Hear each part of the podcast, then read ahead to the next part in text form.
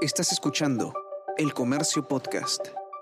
Hola, mi nombre es Bruno Ortiz y te doy la bienvenida a esta serie especial del Diario El Comercio que lleva el nombre de Me Quedo en Casa. Se trata de un conjunto de podcasts utilitarios con los que buscamos ayudarte a resolver tus dudas más recurrentes relacionadas con este tiempo en el que debemos evitar en la medida de lo posible salir de nuestros hogares para frenar el avance del coronavirus. Estamos ya muy cerca de que termine formalmente este aislamiento social obligatorio y nos parece ya que hemos pasado por muchas fases que damos como superadas. Sin embargo, se siguen presentando casos de insomnio. Algunos no lo han podido manejar desde que se inició la cuarentena y otros recién lo están experimentando. Pero empecemos definiendo qué es el insomnio. Nos lo explica Carolina Dianderas Cáceres, especialista en consejería y familia y docente de psicología de la Universidad Tecnológica del Perú. El insomnio es el trastorno del sueño más frecuente en la población. Consiste en una reducción de la capacidad para dormir. Recordemos que el sueño es necesario para el buen estado físico y mental de cada una de las personas. Existe una relación en ambas direcciones entre el sueño y la buena salud. Cuando una persona duerme mal durante cierto tiempo, se pueden producir alteraciones físicas y mentales. Este insomnio se puede manifestar como ciertos despertares nocturnos de más de 30 minutos de duración, lo cual hace que nosotros no podamos volver a conciliar el sueño o quizás lo volvamos a conciliar pero con dificultad y no con la misma profundidad con la cual lo conciliamos la primera vez. Ahora, el doctor Oscar Medrano, gerente médico de Laboratorios Portugal, nos explica cómo identificar el insomnio. Dormir y hacerlo satisfactoriamente, logrando reparar el desgaste generado en un día de actividades regulares es considerado una función biológica irreemplazable.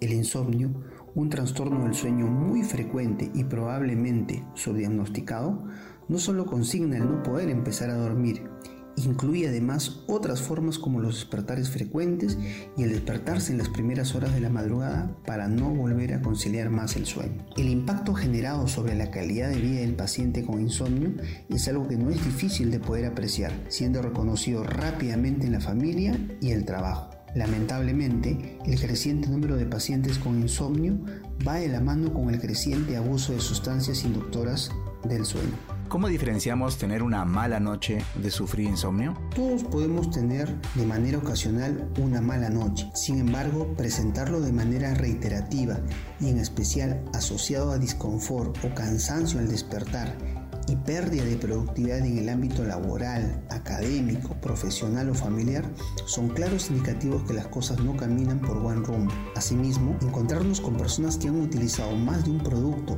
técnica para controlar el insomnio y a pesar de ello no haber conseguido una clara respuesta nos pone frente a un paciente al cual deberíamos considerar un abordaje mayor, posiblemente médico. La clave entonces está en que el paciente que sufre de insomnio, tal como lo definimos, y a diferencia de una simple persona que tiene una mala noche, pues es que la primera va a impactar más temprano que tarde con la calidad de vida de quien la padece. ¿Qué nos puede causar este trastorno? La falta de sueño afecta de manera negativa en la vida de todas las personas, especialmente de aquellas que lo sufren de manera crónica. Cuando hablamos de un mal que se sufre de manera crónica, quiere decir que es algo permanente, algo continuo. Provoca deterioro en diferentes ámbitos de las personas. El número de horas de sueño son necesarios este podría variar de una persona a otra.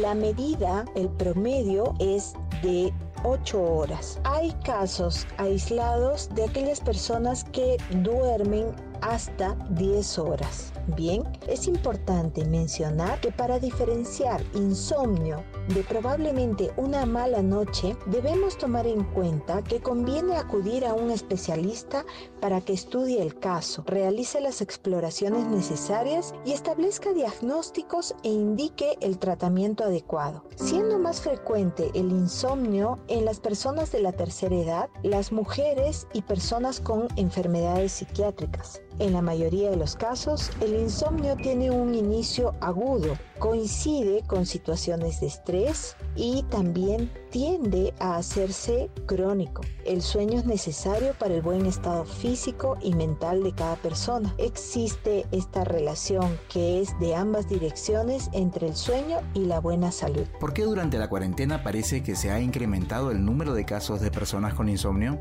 Son varios los factores que pudiesen estar involucrados. Sabemos que la tensión que genera lo desconocido, la posibilidad de pérdida laboral, ver recortados sus ingresos, caer enfermo o pensar la posibilidad de presentar las formas severas de la enfermedad son puntos que a más de uno nos han preocupado y claro, han dejado algunas noches en vela. La alteración de nuestras actividades cotidianas, asumir nuevos roles, tareas o funciones en el marco del confinamiento domiciliario se asocian a una desestructuración de nuestros horarios, situación que favorecería que nuestro reloj biológico no funcione regularmente y que esto desemboque en mayores episodios de insomnio. Igualmente, los pacientes con ansiedad o depresión previamente diagnosticados, frente a esta nueva coyuntura han visto recrudecer sus cuadros y con ello incrementar los episodios de insomnio.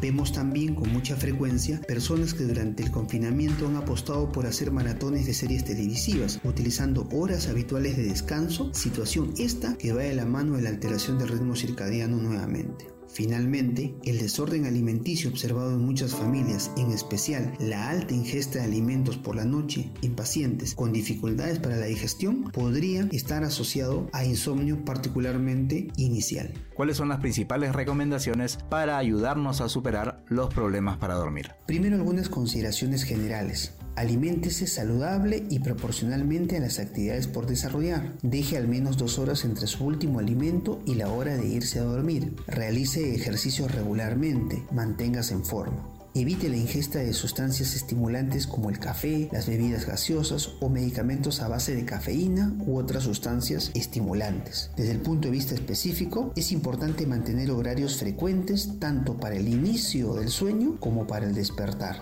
Recuerde que la cama es para dormir, no lo utilice para ver televisión, leer o realizar trabajo. Si se fue a dormir y no logró conciliar el sueño, levántese y realice algunas actividades pendientes. Evite dar vueltas y vueltas en la cama. Regrese cuando tenga sueño. Tener un ambiente propicio es fundamental. La habitación debe ser silenciosa, estar ventilada y a una temperatura adecuada. El poner música relajante o realizar algunas técnicas de relajación podrían ser de ayuda en muchos pacientes. El uso de infusiones o concentrados de productos naturales como la valeriana o la manzanilla nos pueden ayudar a conciliar el sueño sin presentar los efectos negativos de otras formulaciones de prescripción. Por último, evite automedicarse o seguir la recomendación de un tercero Recuerde, usted y sus problemas son únicos y necesitará de un médico especialista para resolverlos.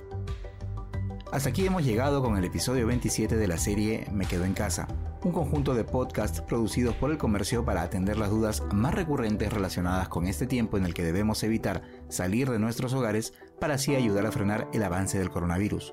Mi nombre es Bruno Ortiz y nos escuchamos pronto. Esto fue Me Quedo en Casa.